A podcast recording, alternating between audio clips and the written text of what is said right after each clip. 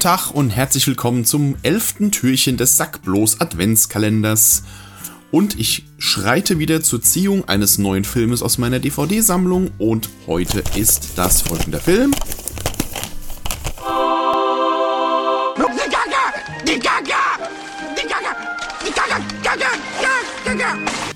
Asterix, der Gallier. Hm. Ein weiteres Kleinod aus meiner Kindheit, ein Film, den ich schon in ganz jungen Jahren geguckt habe. Der erste Asterix-Film, den ich je gesehen habe und auch so ein bisschen die, ja, der Grundstein meiner Liebe zu Asterix. Ähm, zusammen mit den äh, Heften, die damals mein Vater noch gekauft hat, die ich dann da lesen durfte und ich habe dann die Sammlung später komplettiert. Ja, Asterix der Gallier, einer der wenigen Asterix-Filme, der tatsächlich nur einen einzigen Band verfilmt.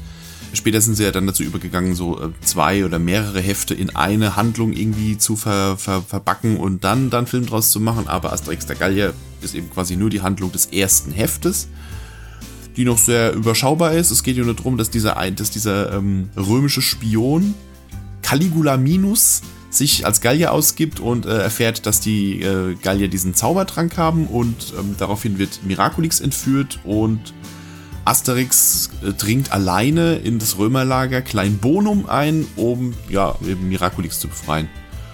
Und äh, da spielt noch nicht mal Obelix eine große Rolle. Der war am Anfang wohl nur als Nebencharakter gedacht und hat sich dann erst danach als zweite Hauptfigur quasi äh, gemausert. Weil in dem Film kommt er fast gar nicht vor, nur am Anfang so ein bisschen und dann über die Hauptfilmzeit ist nur Asterix und Miraculix. Was die Animationsqualität angeht, muss man schon sagen, ist ein bisschen durchwachsen, weil die Figuren sehen schon deutlich anders aus, als man Asterix heute gewohnt ist. Ich meine, klar, die haben sich in den äh, Heften auch mit der Zeit hat sich das entwickelt. Das ist ja immer so, wenn man Charaktere öfter zeichnet, irgendwann schält sich dann so ein Look halt raus. Aber in dem Film unterscheiden die sich schon ziemlich krass von, von den, also vom modernen Asterix, sagen wir mal so. Allen voran, dass die Figuren alle vier Finger haben. Das haben wir in Asterix normalerweise nicht. Ähm, und ansonsten ist die Qualität auch eher so, ja, so ein bisschen zweckmäßig manchmal. Es werden ganz viele Animationen recycelt, also gerade so Szenen, wenn die Römer sich da die Haare scheren und so. Diese, diese Animationen sieht man wirklich sehr, sehr oft. Die wird immer wieder wiederverwendet und auch andere Animationsloops, wenn da gelaufen wird, wenn die da durch die Landschaft stapfen, so hintereinander weg, wird auch gerne mal wiederverwendet. Das ist ein bisschen unschön, aber ich denke, da wurde halt eben auch ein bisschen, äh, musste ein bisschen gespart werden, deswegen haben sie solche Sachen eben recycelt. Auch interessant, dass sie äh, Day for Night Shots gemacht haben. Also es gibt so Szenen, die wurden äh, offensichtlich für Tagszenen koloriert und wurden dann für bestimmte Stellen dann einfach äh, auf, auf dunkel und blau irgendwie mit so einem Blaufilter drüber gelegt. Also man zum Beispiel daran sieht, dass eben auch das, wenn da Fackeln brennen oder Lagerfeuer, dass dann auch das Feuer so einen Blaustich hat. Also äh, keine Ahnung, warum sie das so gemacht haben, aber das äh, fiel mir auf.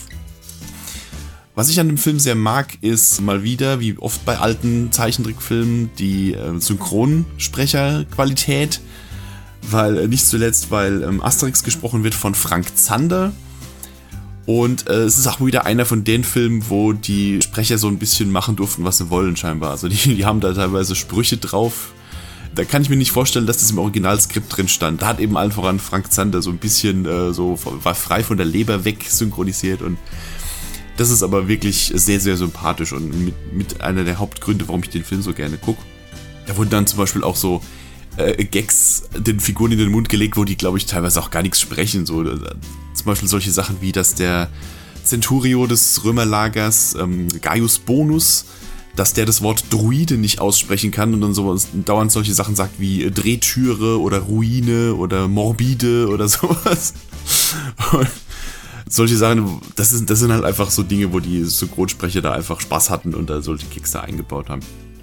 Ja, was noch ikonisch ist noch der Heuhändler, dieser, dieser, äh, dieser tumbe Bauer, der da mit seinem Heuwagen durch die Landschaft fährt und äh, quasi Asterix als unfreiwillige Mitfahrgelegenheit dient mit seinem schönen Lied, das er da singt und später dann Asterix ihm dann vorschlägt, er möge doch, wenn, weil er ja kein Heu mehr verkaufen kann, er möge doch die Holzfirma aus seinem Brett vom Kopf scheuchen und Holzwurmhändler werden.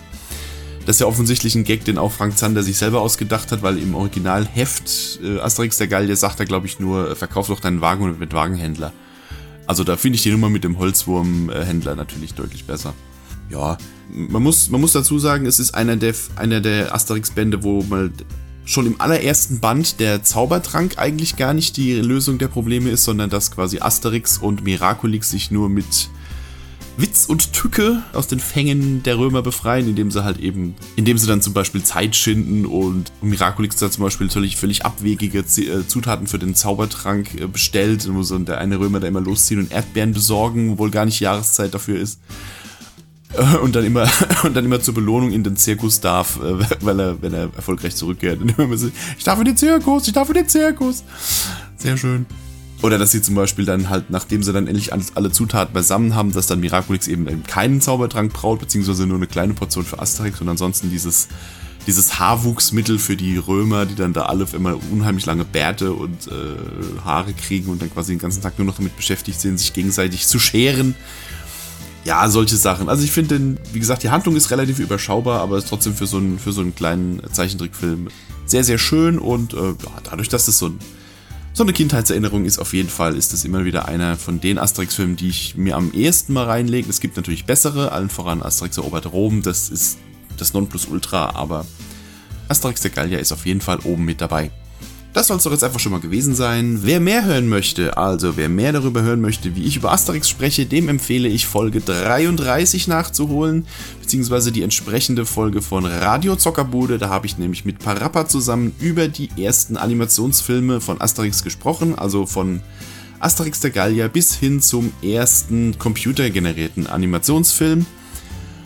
Und ja, da haben wir jeden einzelnen Film so richtig schön unter die Lupe genommen. Wer das hören möchte, darf das gerne nachholen.